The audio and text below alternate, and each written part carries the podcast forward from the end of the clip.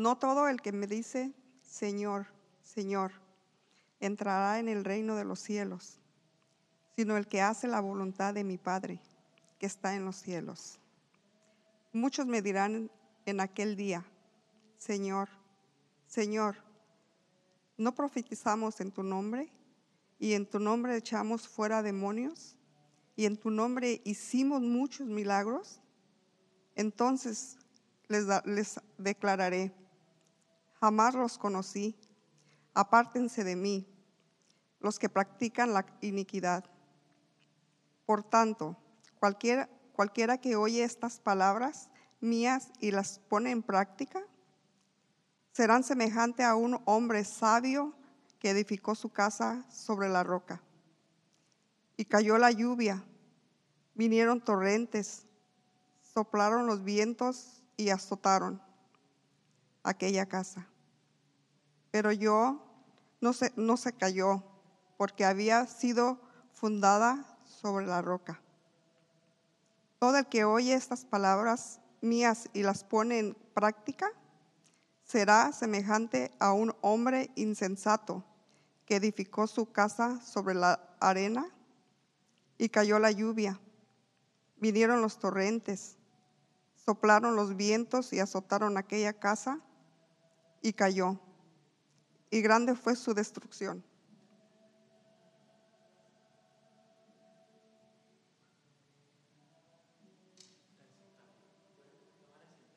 Este es el, esta es la palabra de Dios.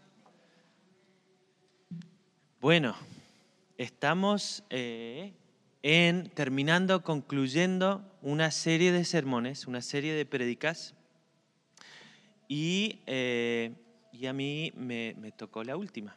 Estamos concluyendo. Eh, para dar contexto, un poco de contexto, voy a, tengo algunas diapositivas hoy porque yo me, me, facilita usar esto. Eh, para concluir esta, esta serie, quiero, Jesús nos da, eh, bueno, para poner un contexto, esta, esta enseñanza en un contexto. El Sermón del Monte es una enseñanza o uno de los cinco discursos que nos da Mateo durante el, el Evangelio de Mateo es, vamos a hablar mucho del contexto, de dónde pasó esto, qué significa en el contexto histórico para el pueblo de Israel y para nosotros como cristianos. Eh, y el sermón, la serie de, de prédicas la hemos llamado contraste, ¿no? En la vida en contraste. La vida en contraste. Y Jesús nos concluye esta enseñanza con dos contrastes, ¿no? El contraste entre el, hacer y el decir y el contraste entre el hacer y escuchar.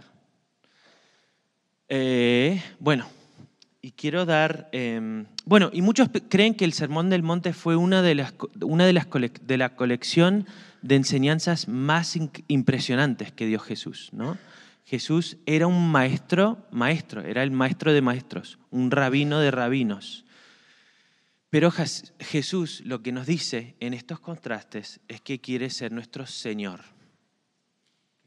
Eso vamos a concluir hoy.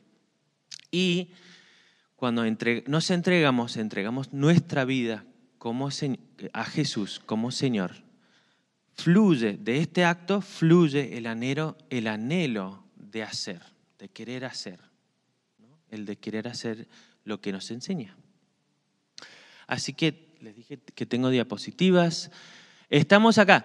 El ministerio de Jesús había ya enseñado, proclamado el Evangelio del reino, esas palabras que tiene a veces la Biblia, el reino, vamos a hablar qué significa el reino, y sanando los dolores y las enfermedades. Eh, y, así que quiero leer, al principio también tengo el pasaje ahí en Mateo 4, 24 al 25 antes del Sermón del Monte, Jesús iba por toda Galilea, pueden ver el mapa también, enseñando en sus sinagogas, proclamando el Evangelio del Reino, sanando la ah, eh, toda enfermedad, toda dolencia en el pueblo. Se extendió su fama por todos, toda Siria. Traían a él todos los que estaban enfermos, afectados con diversas enfermedades y dolores, los endemoniados no me salen las palabras. Los que no pueden hablar también, ¿no? Estaba en Moisés, ¿no? Sí. Epilépticos, paralíticos, y él los sanaba. Y los siguieron grandes multitudes de Galilea, a ver si los ven, Galilea, Decápolis, Perea, Judea y del otro lado del Jordán, del río Jordán.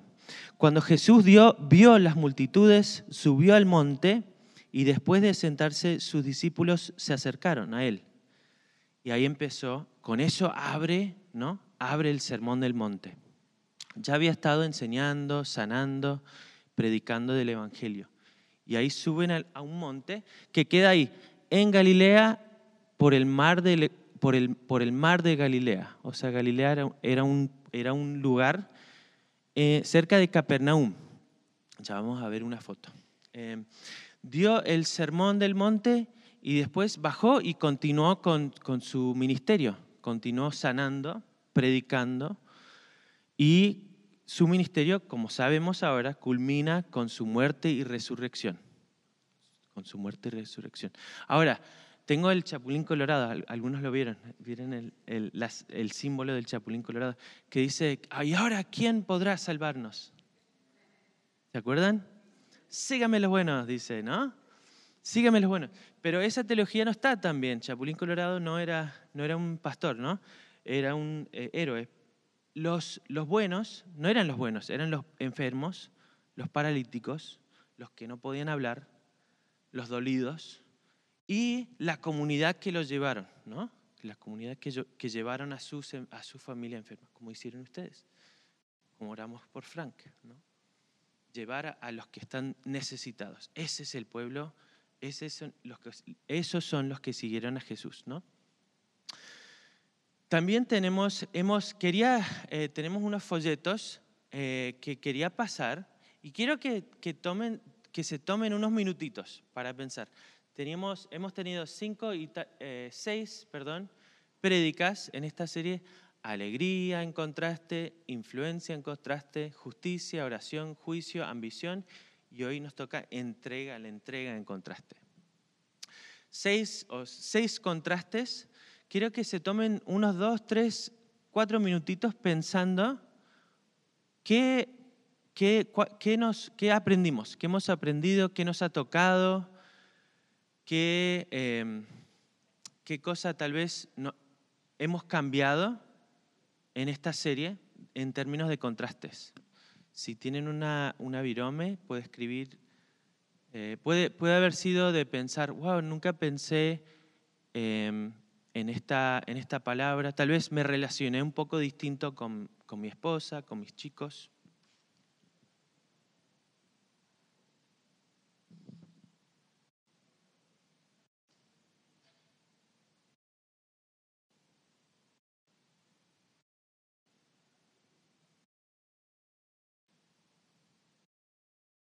O tal vez puede, puede haber eh, sido una, eh, hemos aprendido una nueva forma de orar, de una forma de orar eh, con sinceridad, sin, sin hipocresía, sin, o sea, con sentido. iba a resumir un poco, ¿no? Tenemos la, la, primera alegría, en contraste tenemos las bien, bienaventuranzas. Los dichos, dichosos son, y este es el primer contraste, ¿no? Los pobres del espíritu, los que sufren, humildes, compasivos, puros de corazón, porque ellos recibirán el reino de Dios. De ellos es el reino de Dios. El segundo, la sal y, la sal y luz del mundo, nuestra influencia eh, que tenemos en el mundo eh, se apunta o refleja la acción de Dios, no nos refleja a nosotros, refleja la acción de Dios y su identidad. También tenemos a Jesús como el cumplimiento de la ley. Vamos a hablar de, los pactos del Antiguo Testamento que nos dieron leyes, ¿no? Y que Jesús cumple, es el cumplimiento de la ley, que Él espera justicia moral individual, pero también espera, eh, anticipa una justicia social, ¿no? Una justicia que el bien de Dios se encuentre también en los sistemas sociales. El juicio reformado, cuando nos vemos a nosotros, no me quedo, pero nos vemos a nosotros y a otros como necesitados del perdón de un Dios amoroso. Tesoros en el cielo o en la tierra, señores y riquezas, luces, oscuridades. Eso aprendimos la, vez pasada. Así que tómense unos minutos, si, ya lo tienen, compártanlo con el que está al lado. ¿Qué hemos aprendido? ¿Qué hemos, eh, ¿Cómo lo hemos practicado? Compártanlo con el con su vecino. O tómese un minutito más.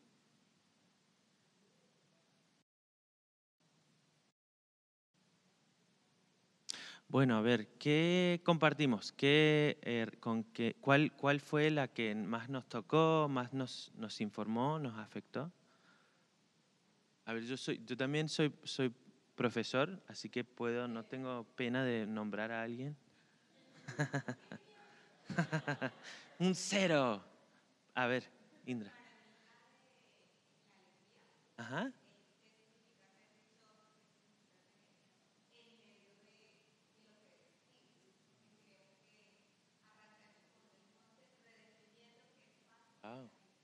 Redefiniendo. Ah, ¿Qué es ser? Que, es, que ya somos bendecidos. Que somos, no, no, no tenemos que hacer o dar o ganar algo eh, para merecer esa bendición. Wow. A ver, otra persona.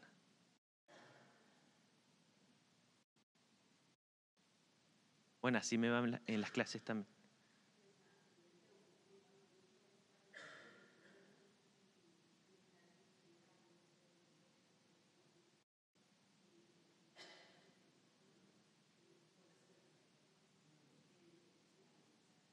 La sal y luz que nosotros eh, impactemos al mundo y que refleje a la acción y la identidad de Dios.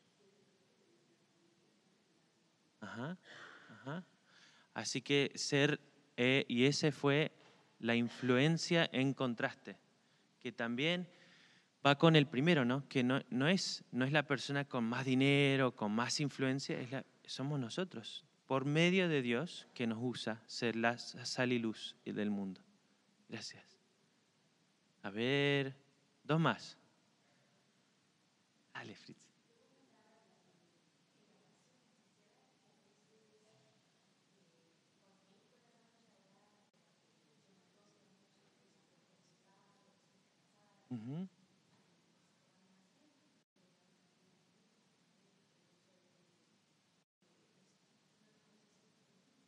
Ajá.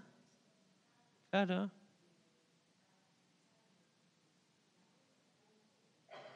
Mm.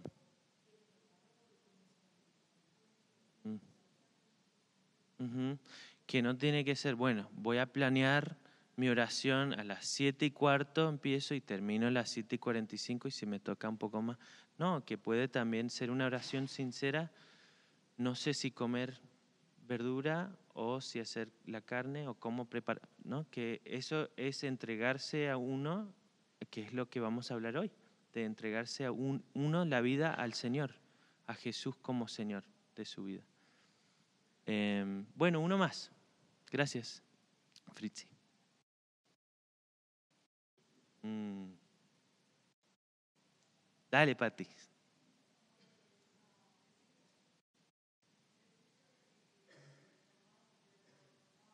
Sí.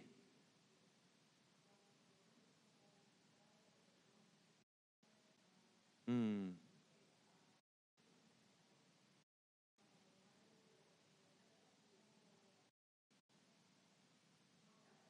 La sí.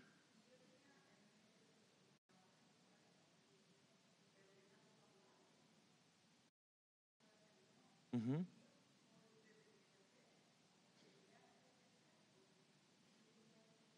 ese peso. Ah, wow, wow.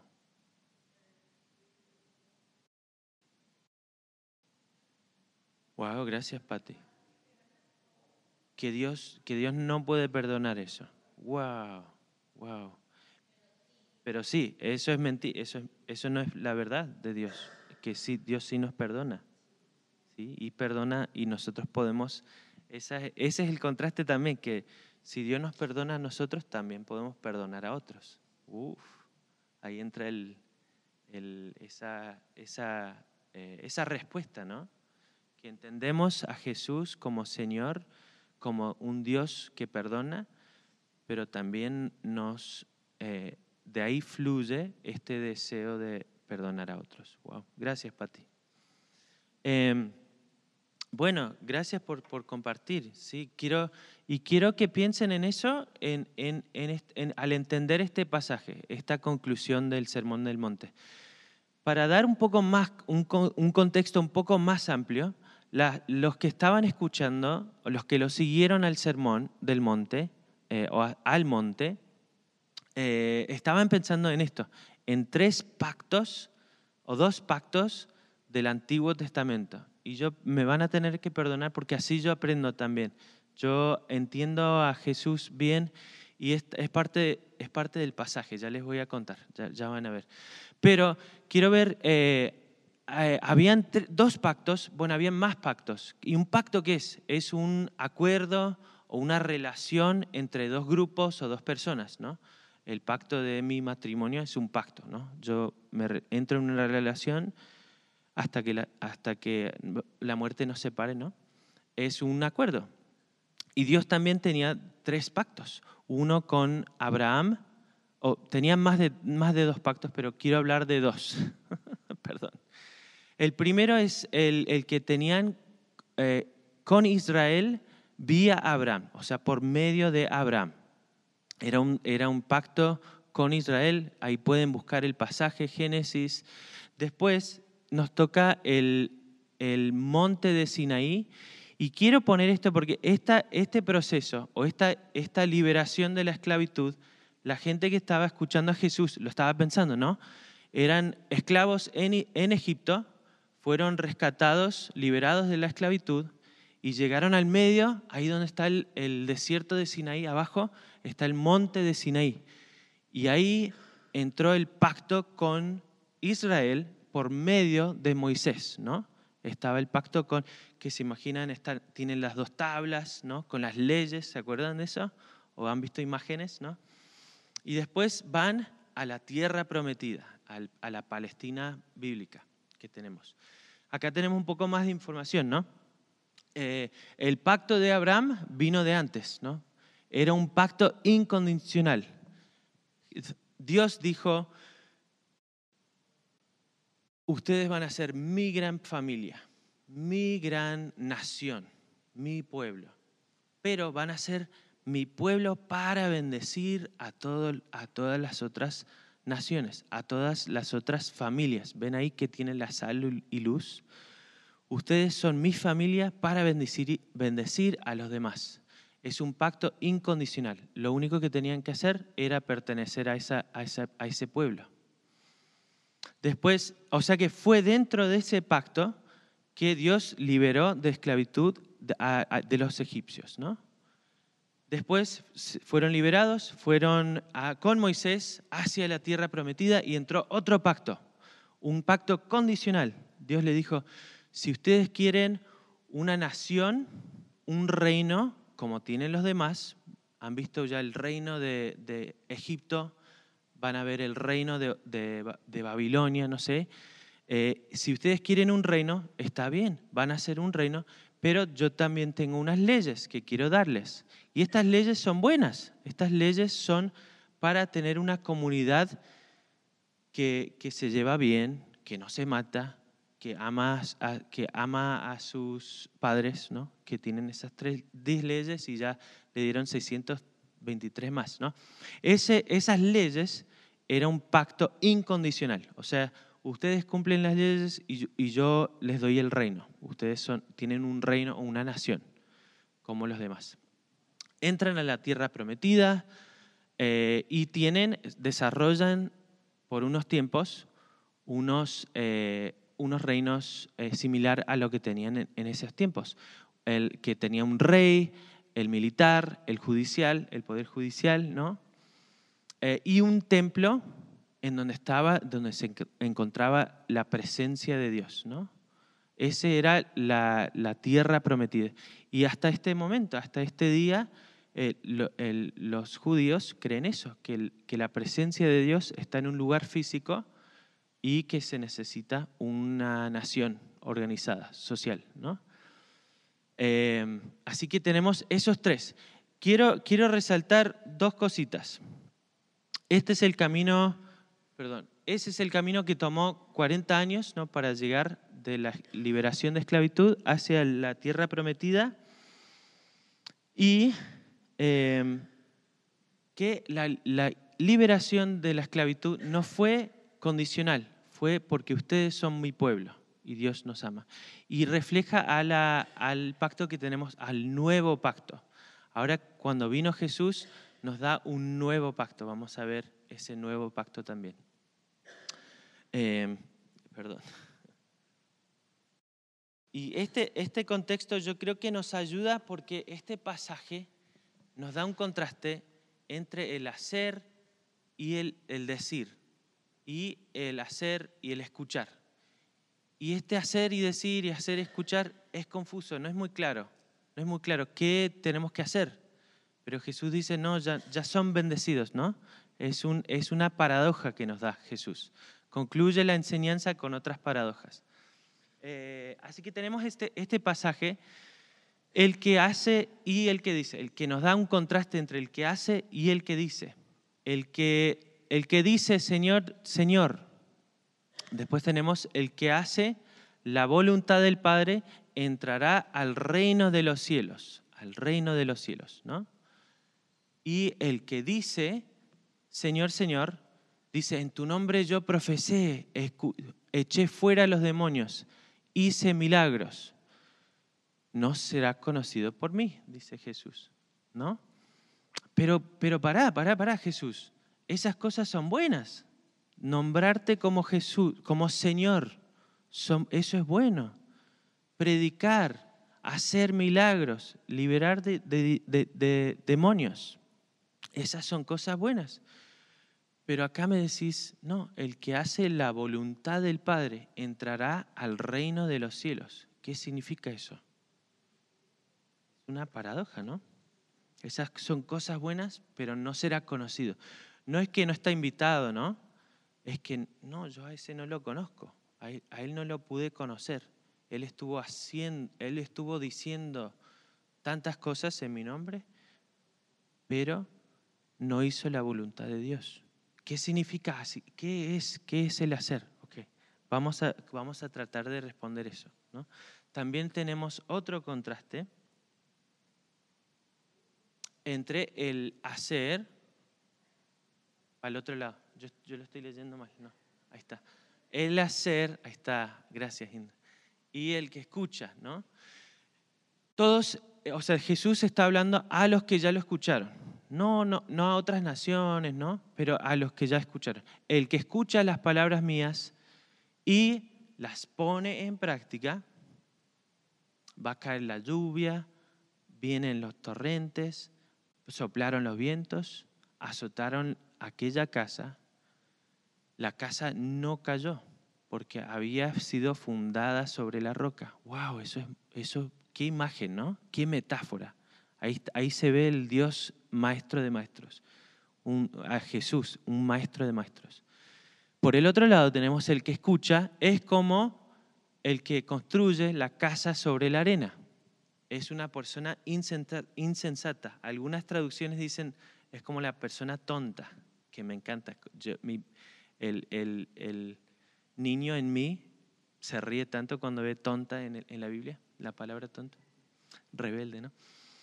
Bueno, el que escucha, escucha estas palabras mías y no las pone en práctica, va a venir la lluvia, va a venir el viento, los torrentes, soplan los vientos, azotaron aquella casa y ¿qué pasó? La casa cayó y grande fue su destrucción.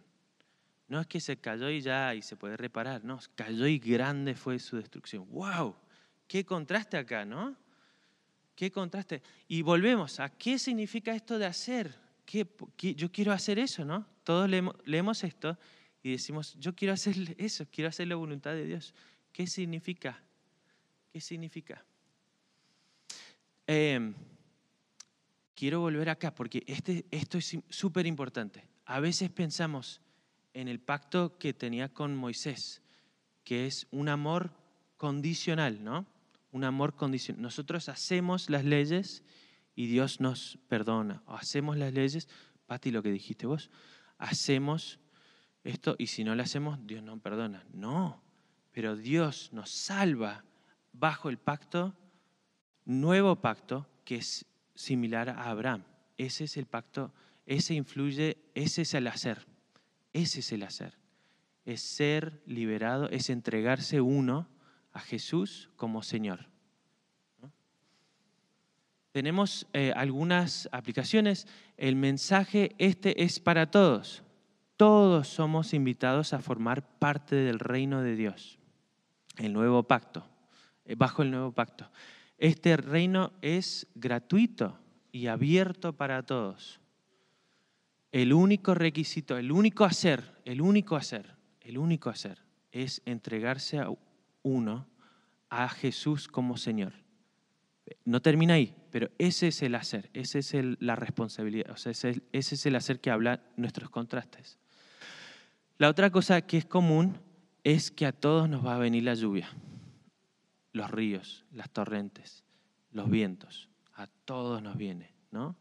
Ser seguidor de Cristo no significa tener menos tiempos difíciles ni tener mayores tiempos difíciles. Nos toca a todos unos, unas lluvias. Lo que digo, lo que quiero decir ahí es que no nos, eh, que, de tener cuidado de decir, ah, me tocó sufrir, esto es porque yo soy espiritual. No, no lo que tenemos, eh, lo que, la diferencia entre un seguidor, un discípulo de Jesús, es el que tiene dificultades y se entrega uno a, Jesús como Señor. Eh, también este pasaje nos da información, nos, enseña sobre los que escuchan y dicen pero no hacen. ¿no? Eh, un abundante conocimiento bíblico, a mí esto me habla ¿no? Perdón, voy a terminar esto y después me reflejo. Un abundante conocimiento bíblico es necesario, es importante, pero aprender cosas interesantes no es suficiente.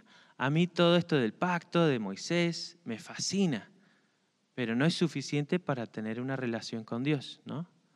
Eh, nosotros teníamos una vecina que mi mamá está acá, le, habló, no me acuerdo con eh, la esposa de Don Coco, ese se llamaba Don Coco, ¿se imaginan ese nombre? Don Coco. Y era un loco, era un viejito loco que salía con el bastón cuando estábamos jugando al, fútbol. La esposa estaba interesada, estaba abierta, pensando eh, en, Jesús, en, Dios, en quién es Dios. Y mi mamá le dijo, eh, ¿por qué no lees la Biblia? ¿Le diste una Biblia? No me acuerdo. ¿Le diste una Biblia? Ella leyó toda la Biblia. ¿Y qué dijo?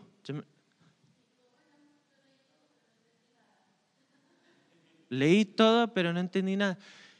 Un abundante conocimiento bíblico es necesario, pero no es suficiente para tener una relación con Jesús, una relación con Dios. Lo, el hacer es entregarse uno a Jesús como Señor. Una profesión de Jesús como Señor también es necesario, ¿no? También es necesario. Pero, pero podemos decir cosas bonitas, podemos hablar bien, me atrevo a decir que yo predicando no es suficiente, no es suficiente, me atrevo también para decir lo que yo hace, lo que Indra hace, lo que Chico, no es suficiente para tener una relación con Dios. Ellos se han entregado a Jesús como Señor. ¿no? El único hacer es entregarse a Jesús como Señor. ¿no? Y tenemos este nuevo pacto, ¿no? que, que se imaginan esos pactos el pacto abrámico y el pacto mosaico, ¿no? Que viene la salvación. Este es, el, este es el pacto incondicional. Por gracia, por medio de la fe, Jesús nos salva. ¿no? Y esa salvación, esa relación, tiene dos bendiciones. La bendición de ser transformados para vivir en respuesta, o sea, esa es la respuesta a la salvación y la segunda bendición de ser parte de su gran familia, de ser parte, formar parte del reino y de bendecir a los que están acá en la casa y a los que están afuera de la casa. Esa es la segunda bendición. Pero no ocurre al revés. No es, no es que yo eh, bendigo a los demás y así me merezco la salvación. No. Tampoco funciona así.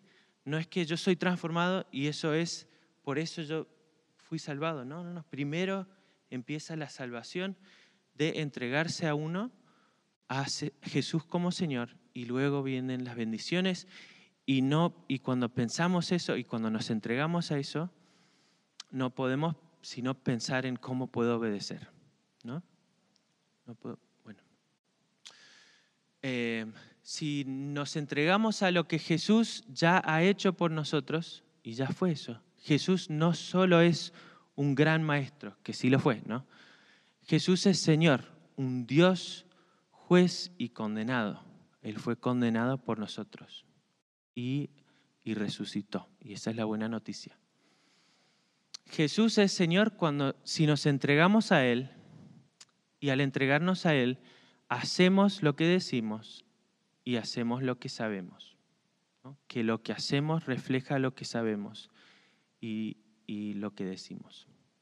Y entramos al reino del revés, un reino, y este es el reino que Dios tenía planeado, tenía soñado para el pue- pueblo de Israel, para, para ser parte de su familia y, que, y bendecir a los demás. Eh, bueno, creo que con eso concluyo. A veces, yo siempre llego al final y digo, ay, tenía otra cosa para decir. Es que así funciona cuando doy clases, ¿no? Que si me falta yo puedo enseñarlas a la siguiente. Eh, quiero decir algunas otras cosas. Eh, quiero aclarar o, o decirlo de nuevo. O sea que el nuevo pacto es un pacto incondicional, igual al pacto de Abraham. No depende de nosotros, es un pacto incondicional que quiere, que requiere gracia, requiere esa gracia por medio de la fe.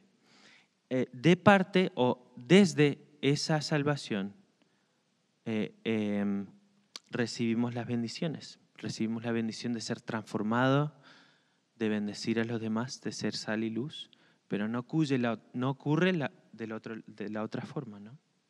Aunque esta transformación ocurre en privado, ¿no? Ocurre en privado, o sea, hay- hemos visto la temática de, de no tener, de no predicar, de no, de no orar en la esquina, ¿no? Ocurre en privado, pero no puede ocurrir eh, eh, en forma individual. Tiene que ocurrir en comunidad. Me, me acuerdo de nuestro Padre que estás en los cielos. Es, es una oración comunal. Todo lo que está diciendo, el contraste de ah, la alegría, la influencia, la justicia, la oración, el juicio, la ambición, todo esto ocurre en comunidad.